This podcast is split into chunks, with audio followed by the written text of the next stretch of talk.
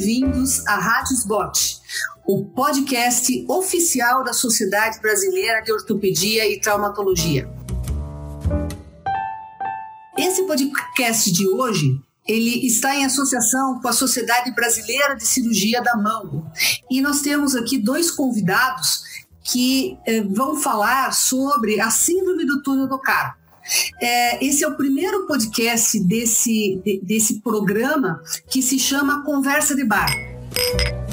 Então, nós estamos é, fazendo um podcast um pouco mais é, sem, sem, sem tanta formalidade, justamente para discutir esse tema. E a pergunta é: pode deixar o residente fazer uma síndrome do túnel do carpo?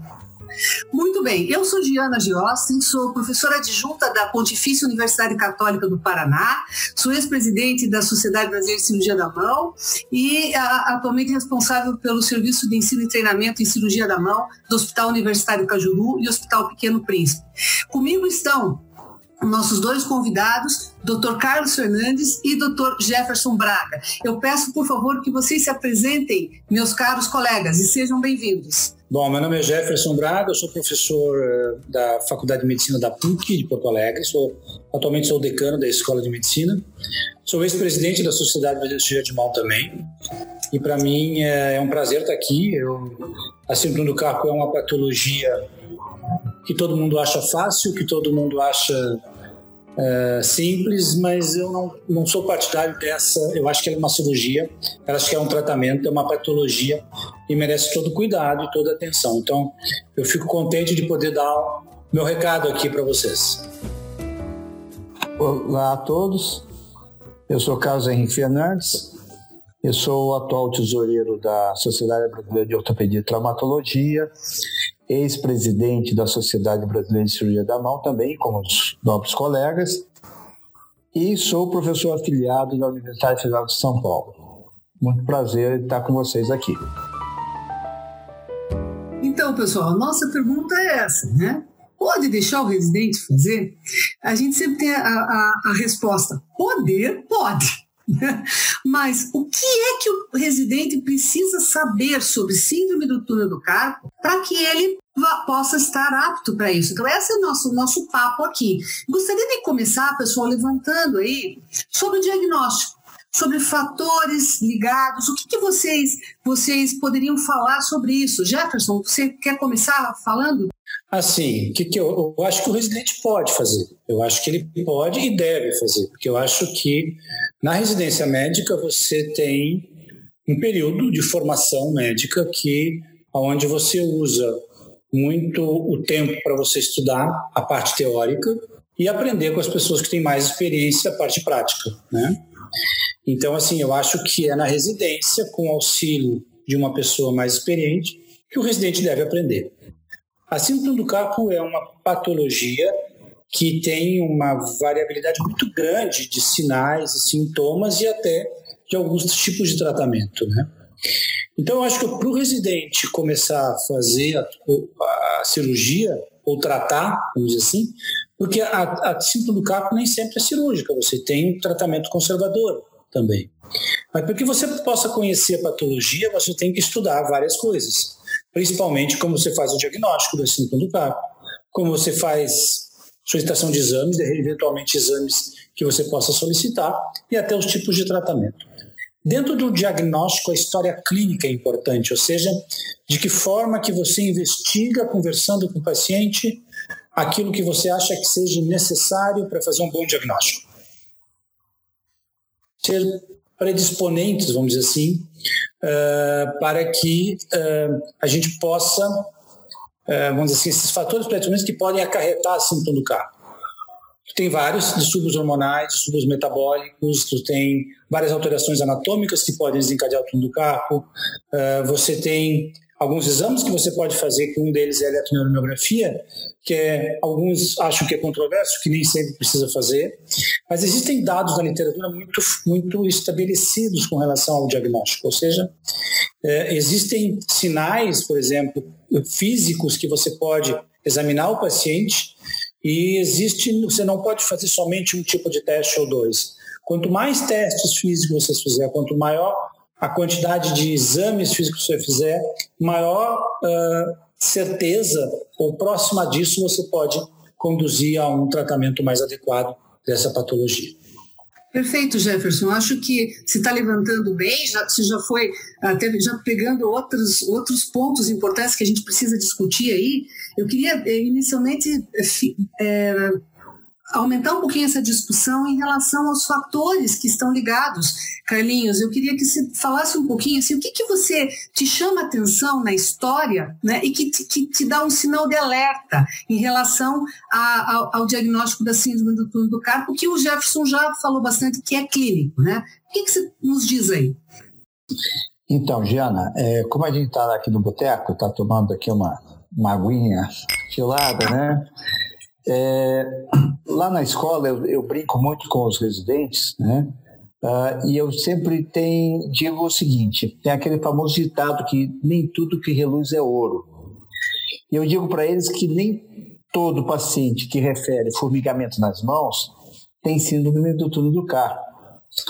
Então é fundamental o residente conhecer os principais é, é, queixas do paciente que tem síndrome do carro, saber examinar, fazer um bom exame físico, um exame completo, tá? saber quais os possíveis diagnósticos diferenciais da síndrome do carpo. Né? Lá a gente tem um ambulatório só de síndrome do carpo, então são 30, 40 pacientes num dia. Então o residente já vai condicionado aquilo. Não, então é tudo síndrome do carpo. Não. Existem vários pacientes com diferentes neuropatias, com diferentes diagnósticos diferenciais, tá? e até pacientes que com certeza não tem nada a ver com síndrome do carpo. Então, é, é uma boa história clínica, ouvir o paciente. Né? Às vezes a gente não tem muito tempo para ouvir o paciente, mas é fundamental ouvir a queixa do paciente. Tomar cuidado para não induzir no teu exame físico questionamento. Né? Ah, senhora sente formigamento? Não que a senhora sente? Como a senhora sente? Por que a senhora sente? Quais são os motivos, uh, uh, quais são as causas que piora dos sintomas, melhora dos sintomas? Né?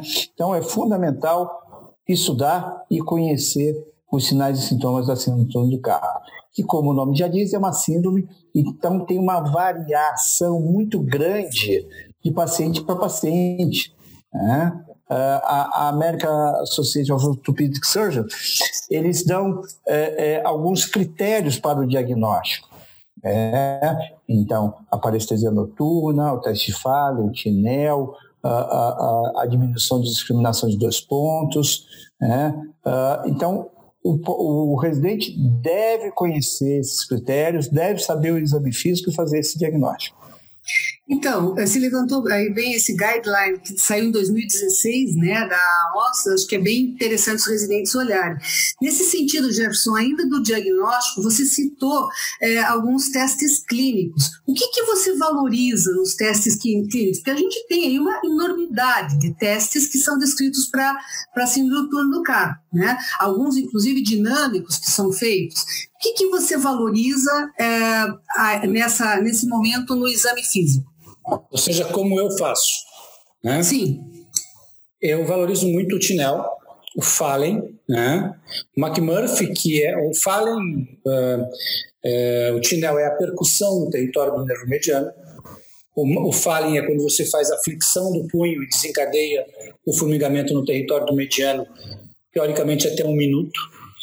É, todos esses testes eles não são 100%, mas na verdade quando vocês começam a fazer 3, 4, cinco testes e esses testes começam a serem positivos, você começa a agregar coisas na, na tua capacidade diagnóstica de dizer esse paciente tem um túnel do carpo. Então, Fallen, Tinel, o McMurphy, que é a pressão que a gente faz no território do mediano, e fundamentalmente a discriminação. Eu examino a discriminação tátil, né? Os, as, vamos dizer assim, a discriminação de dois pontos do Weber. Eu raramente eu uso o Sam Weinstein, que é aquele que é aquele filete que a gente passa para tentar discriminar. Eu acho que com esses quatro testes que eu citei, eu consigo ter, associado a uma boa história, como o Carlos falou, de sinais que o paciente diz, né? Eu tenho parestesia noturna, eu tenho parestesia diurna, eu tenho parestesia que é quando eu levanto a mão para buscar um objeto no, armário, uh, eu tenho dormência quando estou dirigindo, né, quando eu tenho, boto a mão em cima da direção, quando eu falo no celular muito tempo, eu brinco quando tu está olhando o estado de São Paulo, né, jornal, fica com a mão no ar, que é um jornal grande, e você acaba formigando, nada fazendo propaganda para o Jornal do Estado de São Paulo, mas qualquer jornal grande você já tem isso. Então, são, são critérios que a, a gente vai acumulando na história, na consulta, e que vai te levando, vamos dizer assim, a uma suspeita clínica importante que esse paciente tenha uma ação do CAP. Então, eu utilizo isso, né? Uh, o que o paciente refere, em quais circunstâncias específicas ele tem o túnel do carpo, né? Mas uma coisa que é importante, né? Aí o Carlos acho que pode concordar comigo, acho que você também. Como nós somos uh, cirurgiões de mão, nós somos o final do especialista, né? Muitos deles já consultaram com outras especialidades e vêm para a gente dizendo assim: eu tenho túnel do carpo e quero operar. Né?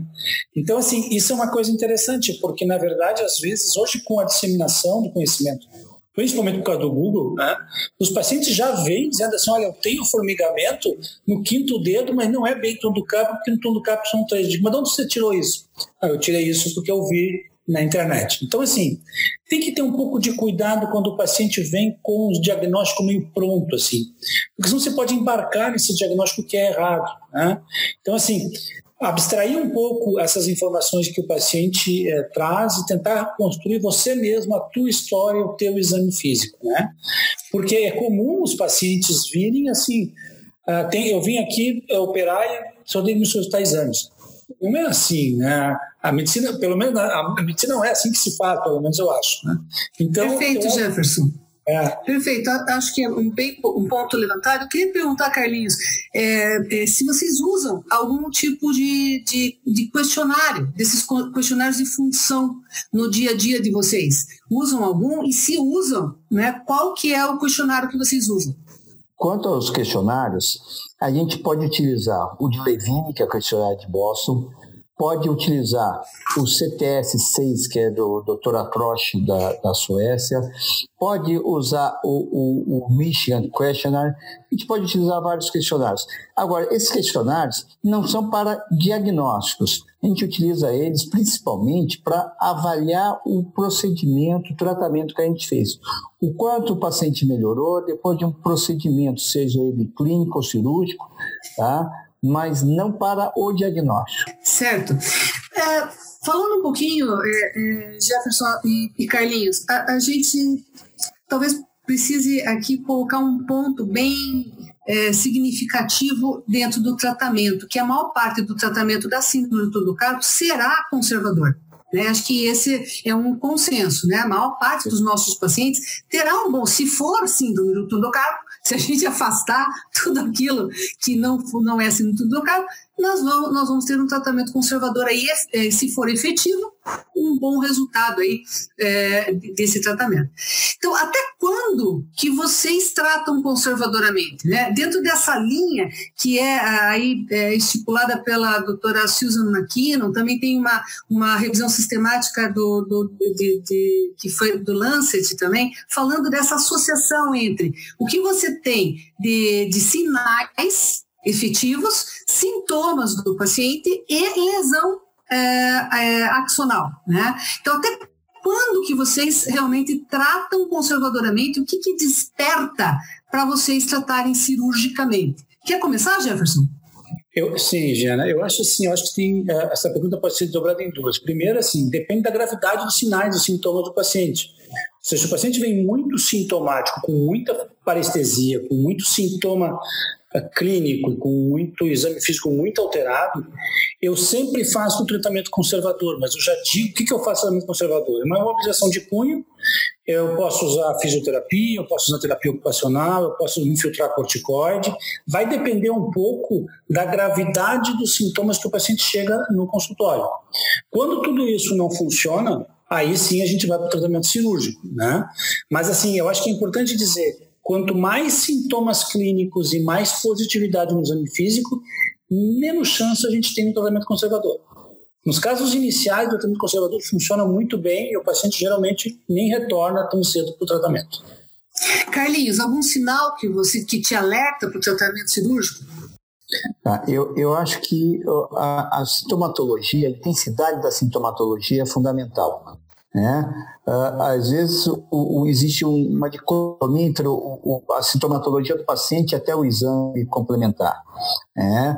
Mas o paciente está com sintoma, é ele que está sofrendo, é ele que está incomodado. Né? Muitas vezes você introduz o tratamento clínico, esse tratamento, uh, o paciente volta 10 anos depois e está muito bem. Né? Agora, tem fatores dependentes, são individuais, né? Por exemplo, é muito frequente o paciente que chega e fala assim, olha, tem tudo cá, estou sofrendo muito, mas eu estou muito idosa, estou com 80 anos. Quer dizer, isso não, não é um justificativo para você não operar esse paciente. Pelo contrário, o paciente vai ficar muito grato a você.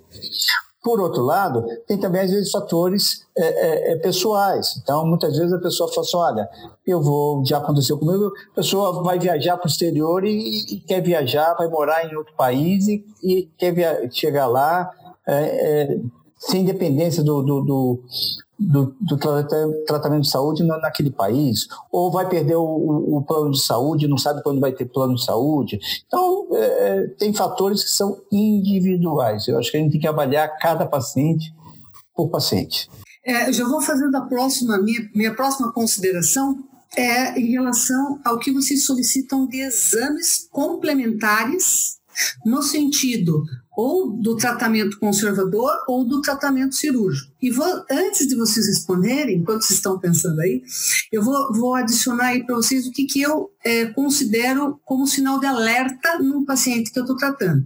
Primeiro, o sintoma, que bem levantado pelo Jefferson e por você também, Carlinhos, é que é o sintoma dioturno. Então, a parestesia ou a dor associada dioturna, aquela que passa a ser constante, e a hipotrofia ou atrofia tenar, para mim, são os dois sinais que são de alerta para a indicação de tratamento cirúrgico aí, que daí quase quase vai, vai para o tratamento conservador, como o Jefferson falou, mas vai meio que já colocando o, o, o gato em cima do, do, telhado, né? Então vamos falar um pouquinho de exame, de exame complementar, pessoal? O que, que, que, você usa, Jefferson? Você, você sempre faz é, eletroneuromiografia? Você sempre faz ultrassom? O que, que você faz? Assim, é, eu não uso ultrassom, é, mas muitos pacientes vêm com ultrassom, mas eu não, eu não valorizo esse exame como um critério, mesmo que tenha no mediano, que vai para 14 milímetros, aquela coisa toda, eu não valorizo muito. Eu peço para todos os pacientes eletroneuromiografia. Eu sei que isso é muito polêmico, muito questionável, mas uh, eu trabalho num serviço universitário, eu trabalho numa universidade onde tem um serviço, onde tem residentes. É, a eletroneuromiografia acrescenta coisas no diagnóstico, acrescenta dados no diagnóstico e me, o que eu acho mais vantagem da eletromiografia, ela me exclui outras patologias às vezes. Eu acho que isso que é o mais importante, até do ponto de vista legal, Giana. Assim, eu, eu faço perícia às vezes para a justiça e, é, e uma das causas mais frequentes é operar do carro e não melhorou. Na verdade, quando se continua a investigação, ele não tinha carpo, ele tinha uma outra coisa. Então, assim, a Mas eletro... vocês pedem? Vocês pedem eletroneuromiografia, digamos, nos casos iniciais? Mesmo não. sendo inicial, você já pede? Não, não né? Nos casos não, iniciais, Só não. se for não, eu peço quando estou prestes a indicar uma cirurgia. Ou seja, que o paciente, como você falou, que tem parestesia dia e noite, parestesia em várias situações do dia a dia, que desencadeiam o formigamento ou que pioram o formigamento. Eu uso muito a expressão assim: quanto mais intenso e mais frequente o formigamento, maior é o critério, digo assim, você está se encaminhando para o bloco cirúrgico. Mas aí eu peço sempre a eletromiografia para fazer, não a confirmação, mas para. Uh, eh, adicionar alguma coisa ao meu diagnóstico e poder indicar a cirurgia mais tranquilamente, eu diria. É, Carlinhos, saiu um trabalho agora, nessa é, 2020, sobre medir o, o, espessamento da sinovial dentro do túnel, no sentido de, de, de é, relacionar com a gravidade dos sintomas. Você faz ecografia? Você faz eletroneuromiografia? Bom, então vamos lá Paciente que chega a primeira vez, que eu fiz o diagnóstico clínico, que eu não vou submetê-lo ao procedimento cirúrgico, eu não vejo necessidade, a princípio, de fazer nenhum exame. Eu trato o paciente e vejo qual foi o efeito do meu tratamento. Se o paciente vai para um tratamento cirúrgico ou eu fiz um tratamento clínico e ele não melhorou, a gente tem que saber se ele não tem um diagnóstico diferencial, quer dizer, é outra coisa que está provocando os sintomas dele. Tá? Ultrassom. É, eu fui orientador do, do, do Felipe Pimentel, uma tese de mestrado na escola, publicação internacional sobre ultrassom. Qual é o problema do ultrassom? Nem sempre a gente tem um ultrassonografista ou com um aparelho é, é, com capacidade para fazer um bom ultrassom. Então, eu não uso de rotina. Tá? A eletroneuromiografia, como eu disse, eu solicito quando ele vai fazer o procedimento cirúrgico, por todos os motivos que o Gerson já, já falou. Tá? Agora, quanto à presença de atrofia tenar ou hipotrofia tenar, é lógico. Se está acontecendo isso, eu digo para o paciente: você não tem nem chance de fazer tratamento clínico. É, é, você já está no estágio avançado.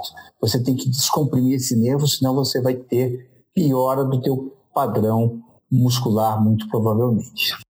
Tá? Então, pessoal, só assim, fazendo uma. Um, até agora, porque para o pessoal, para o residente, residente que está pedindo para operar, né? Primeiro, diagnóstico é clínico. Síndrome do carpo, diagnóstico é clínico. Né? Afastar qualquer outros, outros tipos de, de diagnósticos que podem estar concomitantes aí, né? Há outros fatores que podem estar concomitantes. É, terceiro, tratamento inicialmente conservador, com as medidas que a gente já mais ou menos já conversou lá, órtese noturna, alongamento, fortalecimento, etc., medicamento, a gente até pode falar um pouquinho de infiltração, se vocês quiserem, e exames complementares a gente não pede, somente vai pedir se ele for para uma indicação cirúrgica. E vejam que nenhum dos, dos, especialistas aqui está solicitando ressonância magnética. Então, não tem razão para a gente solicitar a ressonância magnética na síndrome do túnel do carpo que possa acrescentar alguma coisa para o nosso diagnóstico. Né?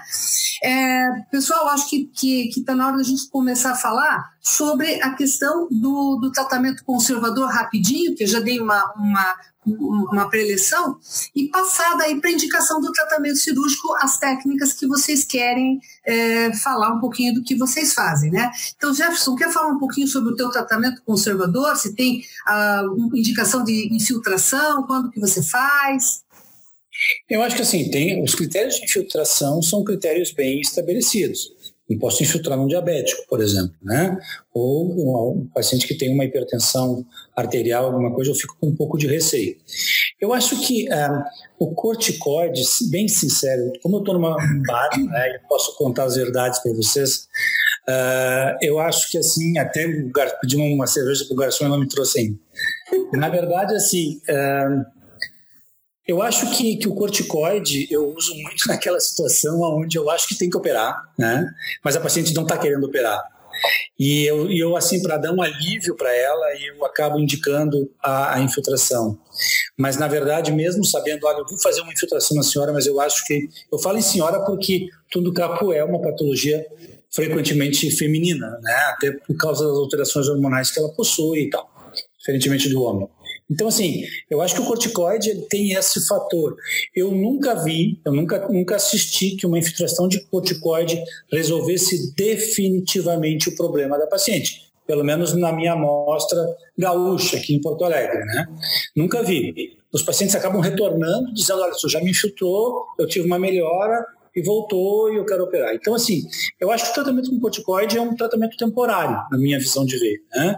Eu acho que a tala noturna ajuda muito os pacientes no tratamento conservador, porque é, você sabe que na segunda parte do sono, a pressão arterial aumenta, né, por uma questão fisiológica, e é onde os pacientes se acordam. Pelas quatro, quatro e meia. Geralmente eles acordam sempre no mesmo horário, muito engraçado isso. Mas é por causa dessa explicação fisiológica, né, do aumento da pressão arterial. E aí aumenta a pressão intracarnicular, aumenta o formigamento e o paciente tem, tem dor. Então, assim, um outro critério que eu estou me lembrando agora, Jana, é quando o paciente passa a não ter mais só formigamento e passa a ter dor. Para mim também é um critério cirúrgico, porque na verdade isso quer dizer que houve uma piora da sintomatologia, né? E, e assim, atrofia tenariana para mim, eu pulo e vou para cirurgia. Eu acho que tem indicação de cirurgia. Mas o meu tratamento conservador, ele é temporário, eu diria, nos casos que, que eu tenho recebido. Nos casos muito iniciais, eu posso postergar esse temporário por muito mais tempo do que nos outros casos. Seria isso. Carlinhos, você faz corticoide é, intratúnel ou você prefere corticoide intramuscular? Ou nenhum dos dois? Olha, eu gosto de tudo, viu? Eu uso a tala, eu uso intramuscular. Isso é, é, é muito a gosto do freguês também. É, tem paciente que tem pavor de agulha. Uso até corticoide oral. Porque às vezes o paciente não quer tomar uma, um, um, corticoide intramuscular. Né? Eu gosto muito do, do, do, do corticoide intracarpal, é, em uma situação que é o trabalho que ele tem publicado na RBO, com a, com a Gisele de Recife, quando foi nosso residente, é assim, é aquele paciente que eu acho que ele tem túnel do carpo, eu acho que ele vai melhorar, mas às vezes ele tem um aspecto psicológico, então tem, tem os trabalhos do David, David Ring mostrando que o aspecto psicológico é muito importante, né? Então, é, como o Jefferson falou, faz uma infiltração intracarpal que vai melhorar, se melhorar você pode falar para o paciente, ó, vamos operar que essa vai ficar bem que nem essa ficou depois da infiltração. Então, é, é, é um bom teste terapêutico, na minha opinião. Bom, pessoal, vamos então falar um pouquinho agora da cirurgia. O que, que o residente precisa saber da cirurgia? O que, que vocês acham aí? Qual que é a técnica que vocês usam? A maior briga aí é o mini open né, e a endoscópica. Eu nem vou olhar para o Carlinhos aqui porque eu já sei o que ele faz. Jefferson, me conta qual que é a tua opção cirúrgica. Um recado para os residentes. Não existe a melhor técnica, existe a técnica que você sabe fazer. Eu faço diferente da do Carlinhos. Se eu começar a brigar com ele aqui, nós vamos acabar com estoque de cerveja e não vamos chegar a nenhuma conclusão. Então, assim, o que, que eu aconselho para os residentes? Um conselho de cabelo branco. Começa fazendo aberto. Bem aberto. Pode abrir, não te preocupa com o tamanho de, da incisão, mas procura identificar bem as estruturas, bem o nervo, a cor dele, a cor do tendão, né? Como é que você faz a abertura? Como é que, se você tiver alguma dúvida naquela abertura na face antibraquial palmar, abre a face. Não interessa. No início abre. E a partir do momento que você vai tendo um pouco mais de experiência, um pouco mais de uh, certeza, começa a diminuir a incisão. Só que quando você começa a diminuir a incisão, você tem que considerar que você começa a ter mais riscos de não fazer tudo que tem que fazer. Mas mesmo assim, eu acho que você não pode começar a fazer por mini open. O residente, estou falando para ele. Eu eu faço entre mini open e aberta porque eu sou meio preguiçoso. Eu não quero ter problema. Eu não quero me comprometer. Eu acho que é mais seguro. Eu sempre fiz assim. Não é que eu não quero, sempre fiz assim, não vou mudar, não é. Mas eu não tenho tido problema com esse tipo de incisão. Então, assim, uh, existem vários artigos né, em relação a mini-UP, uh, uh, falando contra a aberta, mas eu acho que para o residente eu daria esse recado. Abre. Abre o tamanho que você se achar confortável e a partir do momento que as cirurgias vão acontecendo, você continua estudando. Se você puder ir num laboratório de anatomia, melhor ainda, né? A gente sabe que algumas universidades possuem essa possibilidade. Então, vai ao laboratório de anatomia, estuda, pergunta para o teu, teu preceptor, incomoda ele, pega ele pela mão, pede para ele te ensinar. É assim que tu vai aprender. E aí vai diminuindo. Até fazer essa bem pequenininha que o Carlinhos, só o Carlinhos faz no Brasil, que ele disse que não tem complicação, mas duvido, eu vou provocar ele aí. Mas eu faço aberto. Aí, Carlinhos, levantou para você a bola, pode ir. Como eu já tomei aqui dois copos de água, já subi um pouquinho aqui, eu vou contar uns causos. Então, quando eu era residente no Miguel Couto, o cirurgião da mão era o doutor Jaci Conte Alvarenga grande ex-presidente da sociedade. E eu era residente de ortopedia, e lógico, como todo residente de ortopedia, a gente fala assim, professor, posso operar? E o Jaci, ele perguntava assim para o residente, qual é o tamanho da sua luva, meu filho? Se fosse mais do que 7,5, ele não deixava nem entrar em campo. Se o cara falasse que era 8,5, eu falei, meu filho, desiste, você não vai operar a mão nunca. Para, né? Outra coisa que ele falava, perguntava para o presidente era o seguinte: você estudou para cirurgia? Você estudou essa cirurgia? Você sabe qual é a incisão que precisa fazer para essa cirurgia? Né? Então é o que o Gerson falou. Precisa saber a anatomia, precisa conhecer o nervo mediano, a relação deles, a anatomia deles, né? sempre que possível, ir no anatômico. Né? Você quer operar, mas você já viu alguém operar, você já, já entrou numa cirurgia de síndrome do túnel do carpo, você sabe tratar o túnel do carpo, você sabe tratar a possível complicação que possa ocorrer durante uma cirurgia do túnel do carpo. Então, todas essas perguntas e essas respostas do residente vão dizer se ele pode operar ou não. Deixa eu só confirmar uma coisa. Às vezes, ir no laboratório de anatomia está difícil, é complicado, nem todas as cidades possuem. Mas se tu tiver acesso à internet hoje, tu consegue visualizar na internet a anatomia, as dissecções anatômicas que já fizeram, as cirurgias que já realizaram, os tipos de cirurgia. Eles você pode olhar esses vídeos a exaustão até você entender alguma coisa. Então, assim, você pode usar esse artifício que na minha época não tinha, nem na época da Giana, nem do Carlinhos, essa proliferação de vídeos que tem hoje na internet que pode auxiliar o residente na sua, na sua formação, né? Porque às vezes a gente sabe que ah, tem que ir no laboratório de anatomia, mas nem sempre é possível. Nem, lá na cidade às vezes, do interior é mais difícil de você ter esse acesso. Mas eu acho que é importante que você use essa tecnologia a seu favor. Na verdade, eu e Jé somos muito mais velhos do que a Giana. No tempo da Giana já tinha, viu? Ele não está tomando água, ele está bebendo. Ele está bebendo. Bom, pessoal, obrigada. O Carlinho sempre muito gentil. muito bem, pessoal. Acho que é muito importante o que foi falado agora por último, esses recados para o residente que está pretendendo operar uma síndrome do carro. E eu daria um último, uma último, último conselho não, né? Conselho a gente não dá, na verdade, uma última opinião comecem a ler pelas complicações. Vão ler trabalhos de complicações de síndrome do túnel do carpo. Porque vocês vão ter aí é, é, um pouco mais de background para vocês conseguirem é, realmente definir essa questão da cirurgia. Eu acho que todos esses ensinamentos foram super importantes. A gente está chegando ao final do nosso, do nosso podcast. Eu vou deixar um espaço para as últimas considerações finais dos nossos dois convidados ilustres. É, então, doutor Jefferson, por favor, pode fazer suas considerações finais, por favor. Eu vou fazer um gancho com as complicações que você falou. Eu acho super importante, né? Existe o pilar pain, que é aquela dor no lado da incisão, na eminência hipotenar, que aqui no sul todos os gaúchos ficam. É uma tragédia. Eu não sei o que, que eles têm ali, na, eles têm um nervinho que passa ali.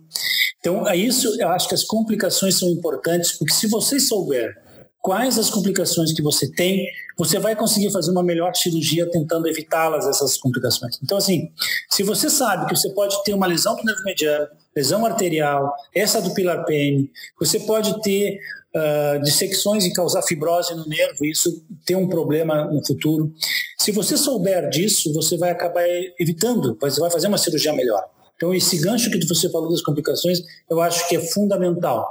Nós podíamos até fazer um podcast um dia só sobre complicações do tom do carro. E tem um monte. Eu tenho coisas dantescas, assim, e que existem, não é obra de ficção. Então, eu também não estou querendo assustar os coitados residentes, já que eu disse que eles tinham que operar, mas essa possibilidade é uma possibilidade real. Se você souber que existe, você provavelmente não vai tê-las. É, eu, eu, acho que é bem importante você ter medo, né? Ter medo. Afora ainda, assomando é, essas complicações, lembrar das variações anatômicas que existem do nervo mediano, que são inúmeras e que podem aí causar é, neuromas extremamente complexos. Carlinhos, as suas considerações finais, por favor. Então, vou falar um pouquinho das complicações, concordo com todos. Né? O que eu recomendo é que o residente, ele, principalmente no início, nas primeiras cirurgias, ele, ele primeiro veja as cirurgias, ou depois ele entre em cirurgia com alguém mais experiente que possa orientá-lo, né? É, que possa ensiná-lo, que possa passar conhecimento e transmitir experiência para o residente. Tá? Eu quero agradecer a SBOT mais uma vez é, por esse convite tá? e muito sucesso para todo o programa. Bom, eu gostaria de agradecer a SBOT, a Giana e ao Carlinhos o convite.